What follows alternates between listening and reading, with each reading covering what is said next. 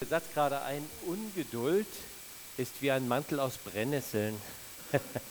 Habe ich neulich mal gehört. Vorhin haben wir über Geduld zwei Zeugnisse gehört und ich finde, ja, manchmal geht einem das so. Ne? Es juckt und es muss unbedingt schnell geschehen. Ne? Geduld. Wie wichtig und wie gut Geduld zu haben. Ja, heute Morgen ist der zwei, also heute ist der zweite Advent. Und in der Adventszeit warten wir natürlich. Das ist also die Zeit der Ankunft sozusagen. Und wir warten darauf.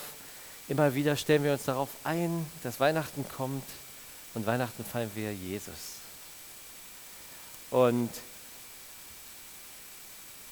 ich habe überlegt, was soll ich predigen heute Morgen? Und da kam mir so, zu Weihnachten sind doch auch die Weisen, die so ankommen und so. Und also da erinnern wir uns immer wieder dran und die teilen Geschenke aus und geben ihre Gaben und so weiter. Und da dachte ich, ja, das ist, ist auch was, wo wir uns jedes Jahr wieder dran erinnern.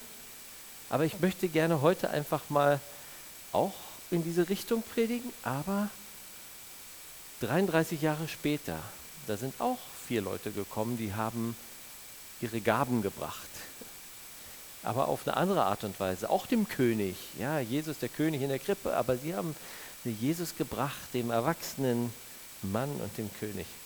Und ja, die Geschichte habt ihr gerade eben gelesen, also gehört, äh, die wurde gerade vorgelesen und das war aus dem Johannesevangelium. Interessant, dass, wie man manchmal Sachen aus verschiedenen Richtungen betrachtet. Ne? Da sieht, sehen drei Leute das Gleiche, und alle legen den Schwerpunkt irgendwie auf andere Dinge. Und so ist das bei dem Johannes auch. Der Johannes war ja nur immerhin dabei. Ne? Also der hat ja die Sache so ganz miterlebt. Und das, was er berichtet davon, ist schon bewegend, finde ich. Also ich finde das toll. Ich mag die, den Bericht davon von Johannes sehr. Aber auch in Matthäus und in Markus wird das berichtet. Und in Johannes wird davon gesprochen, sechs Tage vor dem Passafest kam Jesus nach Bethanien, wo auch Lazarus war. Und da könnte man ja fast denken, naja, da war ja bei Lazarus zu Gast, wie das ja ganz oft der Fall gewesen ist. Wir erinnern uns daran, Lazarus ist vom Tod auferweckt worden und da steht in dieser Stelle, dass er oft bei Lazarus in Bethanien war, also von Jerusalem bis Bethanien. Ich war noch nicht da, aber es soll nicht so weit sein, sodass man da doch ganz gut, also ihr Israel-Kenner kennt viel mehr als ich, dass man da ganz gut hingehen kann am Abend vielleicht und dann kommst du dann wieder zurück, auch nach Jerusalem, also es ist nicht so weit. Und als sie da hingegangen sind nach Bethanien, da sagt der, reagiert der Thomas und sagt, Moment mal, Du warst doch gerade schon da in Jerusalem und in Bethanien und da wollten sie dich umbringen. Jetzt willst du wieder dahin zurück? Habe ich dich richtig verstanden? Und da sagt Jesus ja und er sagt, na gut, dann lasst uns hingehen und mit ihm sterben. So, das war aber davor. Dann haben sie in der Tat, wieder als Lazarus auferstanden ist, haben sie wieder richtig versucht, ihn zu fangen und dann ist er wieder weggegangen, steht da. Und er ist weggegangen wieder so in Richtung Wüste in die Nähe der Wüste, nach Ephraim heißt es da. So, und jetzt kommt Jesus sechs Tage vor dem Passafest wieder zurück nach Bethanien. Wie gesagt, man denkt so wieder beim Lazarus, aber nein, er geht nicht zum Lazarus, sondern er ist eingeladen zu einem Festmahl bei dem Simon. Und Matthäus und Markus sagen uns, der Simon, und die haben noch so einen kleinen Beisatz, der Aussätzige. Er ist also bei Simon dem Aussätzigen zu Hause in seinem Haus. Interessant. Aber wer war der Simon eigentlich? Und warum geht er zu einem Aussätzigen nach Haus? Also im jüdischen Verständnis dürften die Aussätzigen doch gar nicht in der Familie bleiben, ja, sondern die waren noch außerhalb, also vor der Stadt. Also muss irgendwas scheinbar mit dem passiert sein, und interessant, wenn Jesus zu Gast kommt bei jemand, also als er, mal bei, als er bei meinem Petrus zu Gast war, da war die Schwiegermutter krank, da hat er erst die Schwiegermutter geheilt und dann haben sie zusammen gegessen, steht da. Ich kann mir kaum denken, dass er zum Simon hingeht und er bleibt krank. Der bleibt aussätzig in seinem Haus. Erstens hätte er wahrscheinlich gar nicht da sein können in seinem Haus. Zweitens wäre das äh, eine komische Sache, weil es waren die sechs Tage vor Passa, das ist die Zeit der Reinheit, ja, wo die Juden sich vorbereiten darauf hin, wo sie sich waschen, Waschung durchführen und er geht in das Haus eines Aussätzigen, das ist ja krass. Also wäre er nicht gesund geworden davor, wäre die Sache noch viel krasser, dass er sich im Hause von dem, Samuel, äh, von dem Simon befindet, weil er als Aussätziger bekannt ist. So, und jetzt ist aber da der Lukas und der Lukas berichtet die Geschichte auch.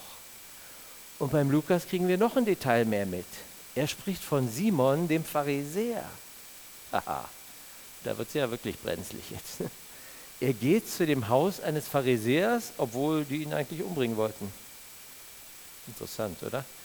Er ist da eingeladen mit seinen ganzen Jüngern zu einem, zu einem Mahl und offensichtlich muss dieser Simon doch, wenn er aussätzlich war, mindestens mal war, und ich denke, Jesus hat ihn geheilt, und dann der Pharisäer war und die Schrift kannte, dann muss ihn noch irgendwas dazu gezogen haben, dass er Jesus einlädt. Ja, der muss doch irgendwie mindestens mal ein bisschen an ihn geglaubt haben oder offen gewesen sein dafür. Vielleicht war er noch nicht ein Jünger, aber vielleicht war er auf dem Weg. Und das finde ich ja fantastisch. Da ist ein Mann, dem gehört ein Haus. Er ist Jesus irgendwie begegnet und er öffnet sein Haus für Jesus, damit andere Menschen auch dazu kommen. Er hat seine Freunde wohl eingeladen, also das Haus war voll. Und dieser aussätzige Simon, dieser ehemalige Aussätzige, würde ich sagen, der dient Jesus mit dem, was er hat, mit seinem Haus. Fantastisch. Es ist so gut, wenn wir, wenn wir das, was wir haben, dann geben können. Und wie oft ist es so, dass ein Essen, ein gemeinsames Essen Leute zusammenbringt? Warum haben wir beim Alpha-Kurs jedes Mal Essen dabei? Weil das den Leuten gut tut, weil sie sagen, wow, es ist eine angenehme Atmosphäre. Ich habe hier etliche Jahre in Indien gelebt und wir haben da ein Zentrum gehabt, wo wir ausgebildet haben und da gab es so ein Beratergremium und die sind einmal im Monat zusammengekommen, um uns so zu unterstützen mit ihren Ideen und Kontakten und manchmal auch finanziell. Das waren durchaus Leute, die so ja, angesehen waren. Da waren Ärzte dabei oder Ingenieure, die sich da technisch auskannten oder auch Pastoren. Die haben uns einfach unterstützt dabei. Und ich erinnere mich noch daran, dass wir, wenn wir so ein Meeting hatten und wir danach so ein Biryani gegeben haben, so ein indisches leckeres Essen, dann haben sie danach gesagt, Brother, it was a very nice meeting today. Also es war ein richtig schönes, schönes Treffen heute. Warum? Weil sie ein tolles Essen hatten. Aber die waren alle sehr wohl in der Lage, sich selber zu versorgen und noch ein viel besseres Essen zu kaufen. Und trotzdem war Essen für sie so wichtig. Ja, diese Gemeinschaft zu haben dabei, da fühlt man sich wohl. Und das ist das Setting, in das der Simon einlädt, Jesus einlädt. Natürlich wollten sie sich nicht nur essen, sondern natürlich waren sie an Jesus interessiert. Aber der Rahmen ist einfach gesetzt worden und dazu trägt einfach der Simon bei. Er gibt einfach das, was er hat. Auch wenn er noch kein Jünger ist, gibt er trotzdem gerne und freiwillig. Und dass er noch nicht so weit war, zeigt uns die Geschichte, wie der Lukas sie erzählt. Der Lukas geht nämlich auf den Simon ein. Denn in der Geschichte kommt er dann die Maria und schüttet Öl über Jesus drüber, über seine Füße, über sein Haupt und trocknet sie. Und da sagt der Simon, oder da denkt der Simon bei sich, na wenn der jetzt echt ein Prophet ist, dann weiß er doch, dass die Dreck am Stecken hat. Dann weiß er doch, dass die sündig ist. Ja, er ist Pharisäer. Er hat damit immer noch seine Probleme, Jesus richtig zu erkennen und zu wissen, wie Jesus wirklich ist, obwohl er ihn schon erlebt hat. Ja, da, daran sieht man einfach, dass Menschen sind an ganz unterschiedlichen Stellen. Und Jesus wertet das überhaupt gar nicht ab. Er nimmt auch diese Gastfreundschaft an. Er kommt da gerne auch hin. Aber dann redet er zu ihm und sagt, hey, pass auf, als du mich hier eingelassen hast, hast du mir nicht die Füße gewaschen, aber sie, benetzt mit ihren, ihren Tränen meine Füße und trocknet sie sogar mit den Haaren ab. Du hast mir nicht Öl auf mein Haupt irgendwie ausgegossen, aber guck dir doch an, sie gießt Öl für mich aus. Und dann sagt er ihm so ein Gleichnis, dann fragt er ihn, hey, wer liebt mehr? Dem viel vergeben wird oder dem wenig vergeben wird? Und dann sagt er, na dem, der viel vergeben wird. Und dann lobt er ihn dafür und sagt, das hast du richtig erkannt. Und dann sagt er, die Maria offensichtlich hat viel mehr Liebe, weil ihr viel vergeben wurde. Ja, er nutzt diese Situation, um dem Simon einfach noch ein bisschen ein Stückchen weiter zu helfen, ihm noch ein bisschen mehr zu zeigen. Denn er sagt ihr, ihr wurde viel vergeben. Und dann sagt er der Maria direkt, deine Sünden sind dir vergeben.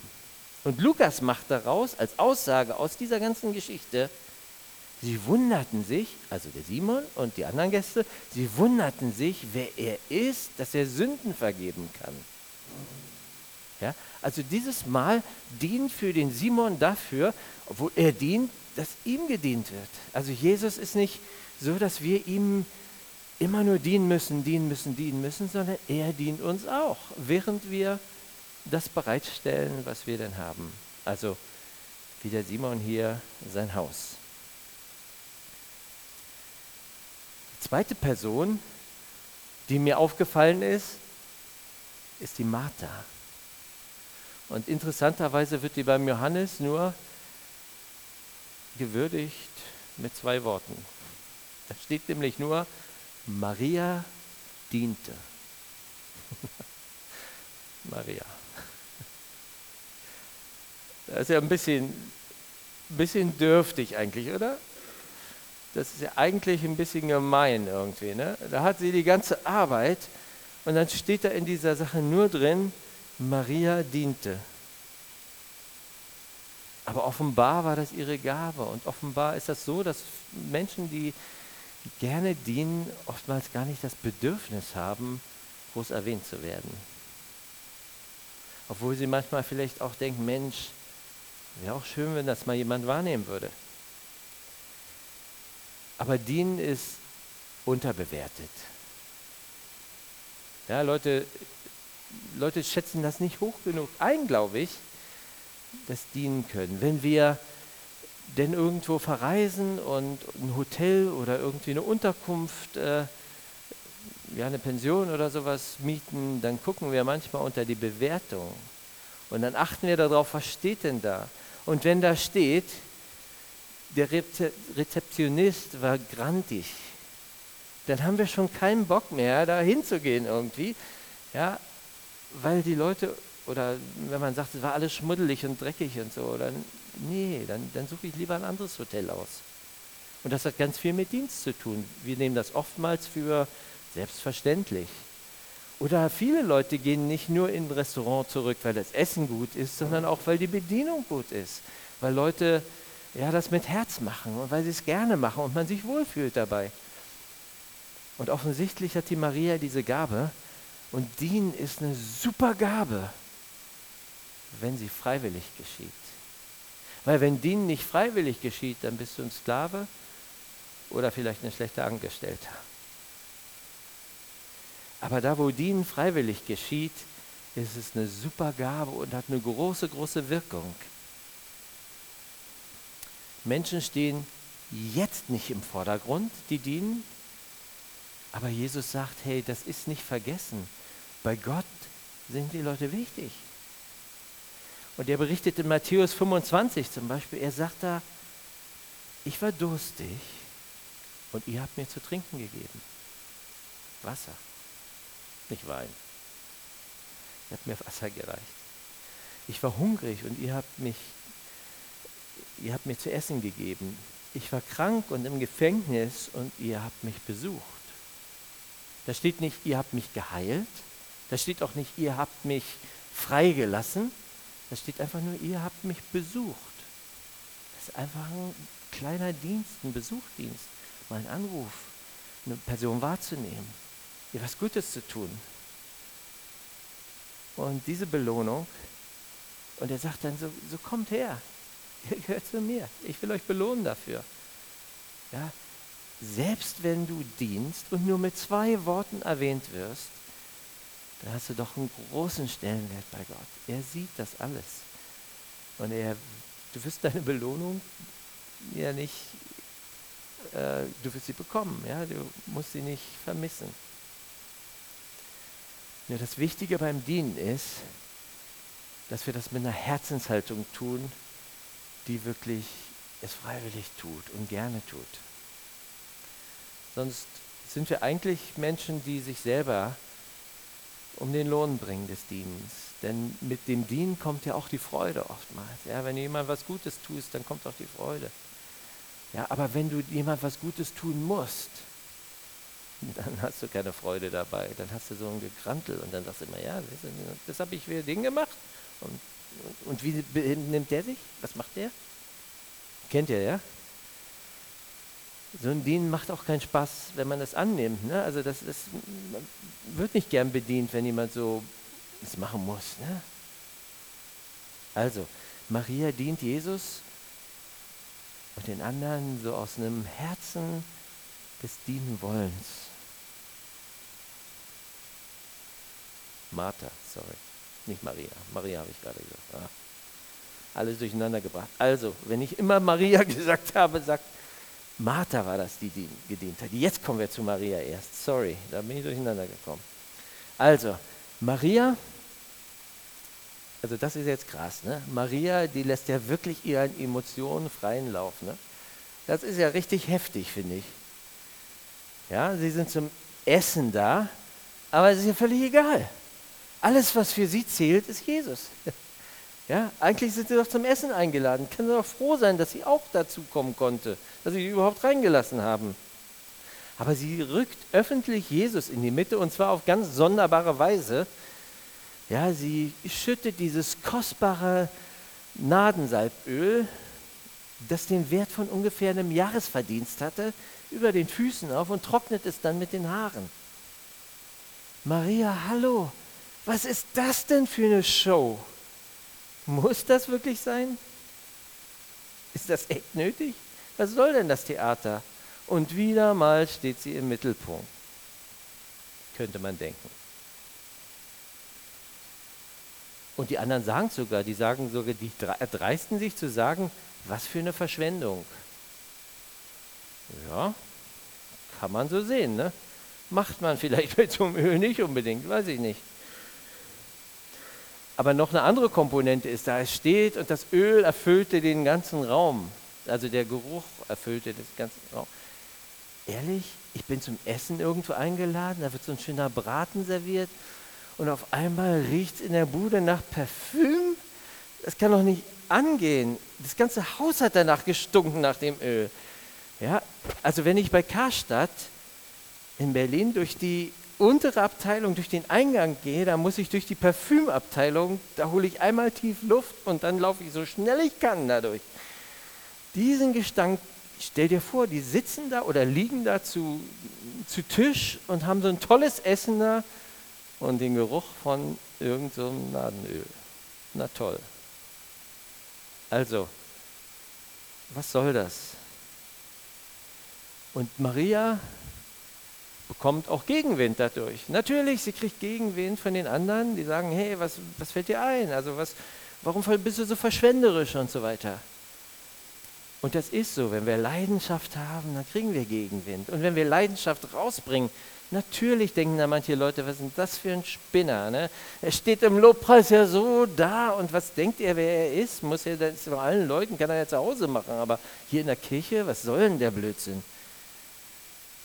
Oder David vor der, ist vor der Lade hergetanzt und die Michael, seine Frau, die steht da und schämt sich in Grund und Boden. Die sagt, mein Mann, wie peinlich. Da, wo wir es mit Leidenschaft zu tun haben und wo Menschen wirklich Leidenschaft an den Tag legen, da wird es oftmals peinlich. Da denkst du, das ist ein bisschen übertrieben oder ein bisschen mehr übertrieben. Ja, und viele Leute sagen das auch und du kriegst auch da wirklich Gegenwind, aber sie tut es trotzdem. Und das ist das Herz, das sie hat. Sie hat so eine Liebe zu Jesus. Es ist mir doch egal, Mann. Denk doch, was du willst. Ich habe Jesus lieb. Und das ist fantastisch, finde ich. Lobpreis und Zeugnisse, ja, wenn ich erzähle von dem, schwärme davon, wie toll Gott ist, wie sehr ich ihn lieb habe, dann löst das was aus. Und selbst wenn das gefühlig ist, dann löst das was aus.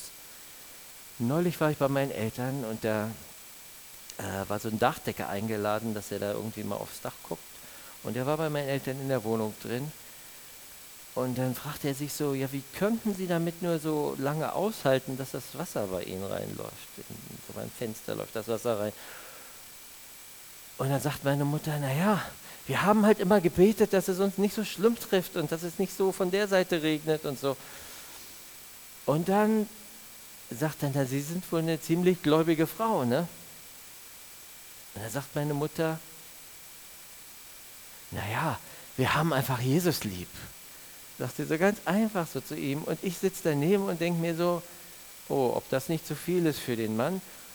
Und dann sagt der Mann, ich habe auch Jesus lieb, sagt er.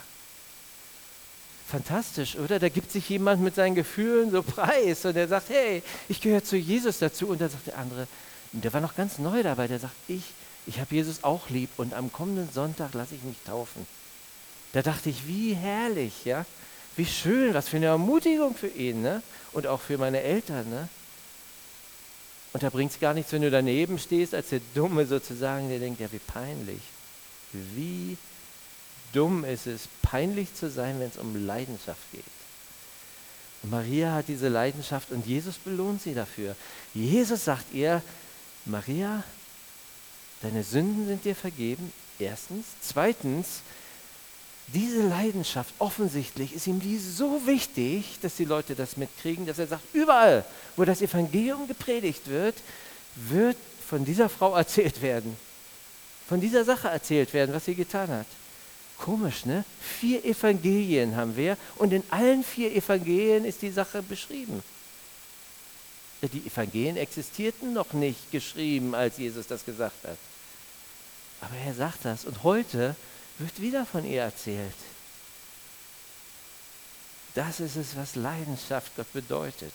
Es bedeutet Gott so viel, wenn wir ihn mit Leidenschaft lieben, wenn wir ihm einfach so unser Herz und unsere Liebe ausdrücken.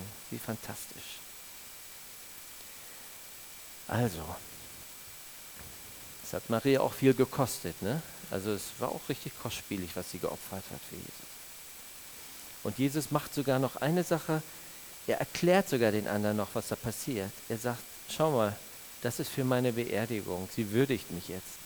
Er macht sogar noch einen Sinn aus der durchgeknallten Aktion von Maria, macht er noch einen Sinn draus. Ne? Er sagt, ja, guck mal, das ist dafür, ja, für meine Beerdigung, die bald ansteht.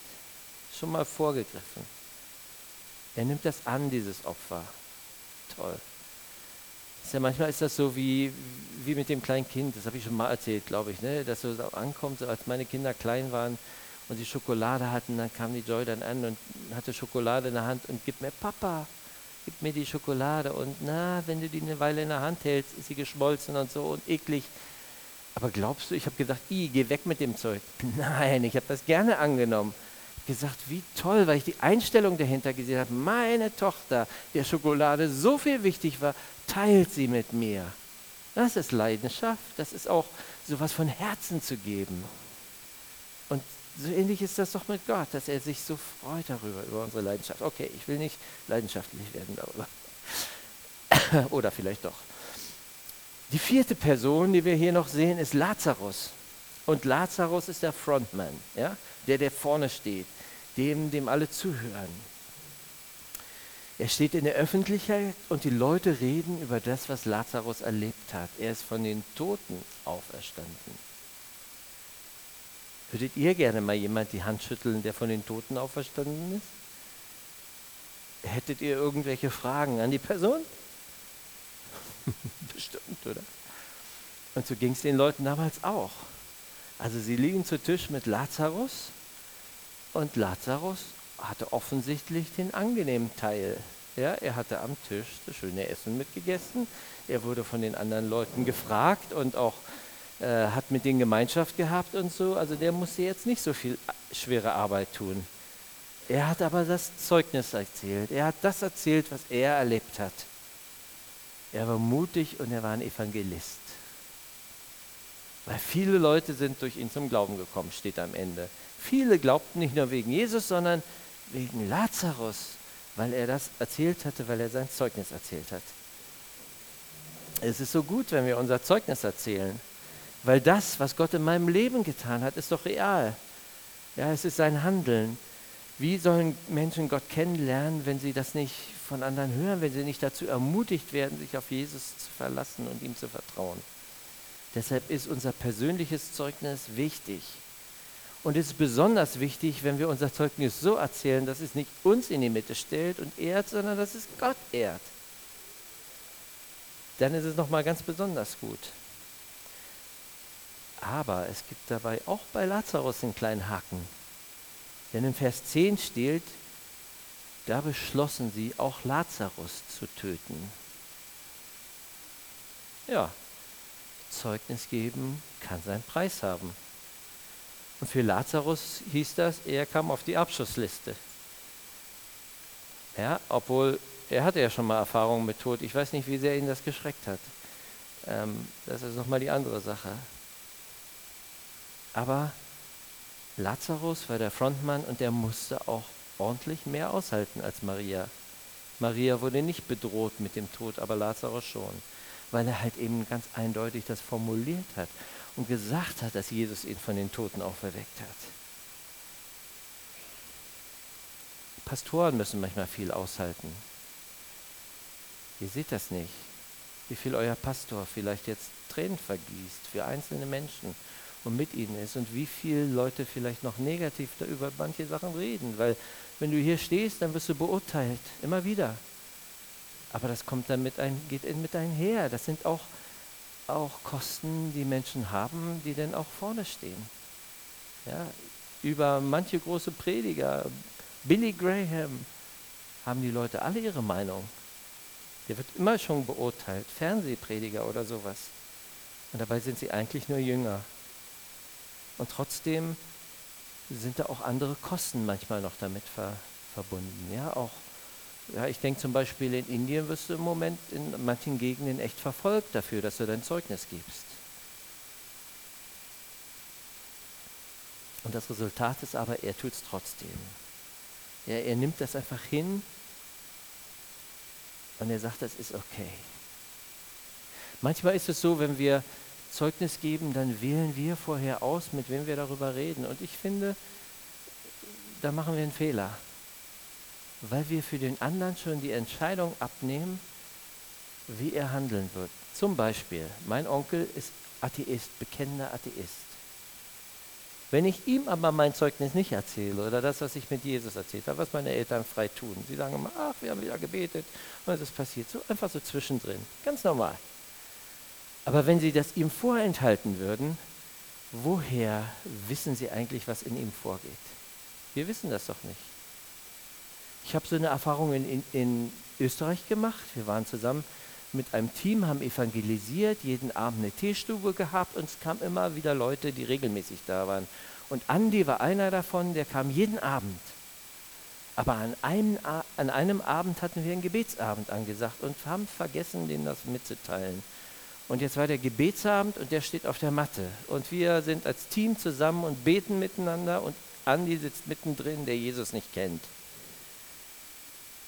Und da dachte ich so, ein Mist. Wieso ist der denn heute gekommen? Ja, dachte ich so. Und dann, nach ein paar Minuten, stand er auf und ging raus. Da dachte ich, ja, jetzt hat er seine Impfung gekriegt, jetzt hat er uns nicht verstanden, was wir wollten und so weiter. Und dann dachte ich, gehst mal hinterher. Dann bin ich hinterhergegangen. Da saß er auf der Treppe vor dem Raum. Da habe ich gesagt, der Andi, muss nicht reinkommen? Was ist, was ist los? Da sagt er, weißt du, so wie ihr mit Gott redet, so will ich auch reden können. Da dachte ich, meine Güte, wie habe ich die Situation denn falsch eingeschätzt? Ja, und manchmal sagen wir Sachen nicht anderen Leuten, das Evangelium vielleicht nicht oder unser Zeugnis nicht, weil wir Angst haben davor oder weil wir schon im Gedanken wissen, wie der reagieren wird. Aber vielleicht reagiert er gar nicht so. Lasst uns doch nicht die Entscheidung für den anderen übernehmen. Lass ihn doch selber entscheiden. Also, ich möchte euch heute Morgen ermutigen dazu, durch diese vier verschiedenen Art und Weisen, wie Leute ihre Gaben und das, was sie hatten, einfach eingesetzt haben, um Jesus zu dienen und um ihn zu ehren, ja, dass wir ermutigt werden, das Gleiche zu tun. Ob wir in Simon sind, vielleicht Besitz oder finanzielle Möglichkeiten haben, ob wir eine Martha sind, die von Herzen dient, oder eine Maria, die voller Leidenschaft andere ansteckt und ja einfach auch manchmal übers Ziel schießt. Oder Lazarus, der sein Zeugnis erzählt, der Jesus bekennt und der als Evangelist, also als ein Mensch, der Menschen zu Jesus führt, lebt. Lasst uns doch ermutigt werden von den Leuten, einfach das zu geben, was wir haben. Unsere Ehre. Äh, Gott uns, Gott so zu ehren mit dem, was wir haben. Genau. Und das äh, kann eine ganz neue Geschichte schreiben. Und uns einfach auch dazu bringen, ja, dass wir mit so einstimmen in, diesen, in diese Ehre für Jesus. Jesus in die Mitte zu stellen, es für ihn zu tun. Jetzt werden wir gleich noch eine Lobpreiszeit miteinander haben, glaube ich, oder? Haben wir noch. Und es wäre so schön, wenn euch was auf dem Herzen ist, wo ihr merkt, Mensch, das kann ich eigentlich wirklich geben, ja? Da hat Gott mich begabt oder da hat er mir was geschenkt, was, was ich so, was ich ihm geben kann, womit ich ihn preisen kann. Dann sprecht das doch mal leise für euch in, in der Lobpreiszeit aus und sagt doch mal, Jesus, hier bin ich. Du siehst das und das, ist mir eigentlich viel wert. Möchtest du es haben? Kannst du damit was anfangen? Kannst du damit dein Reich bauen? Freust du dich darüber, wenn ich es dir gebe? Ja? Probiert das mal zu übertragen für euer Leben. Amen.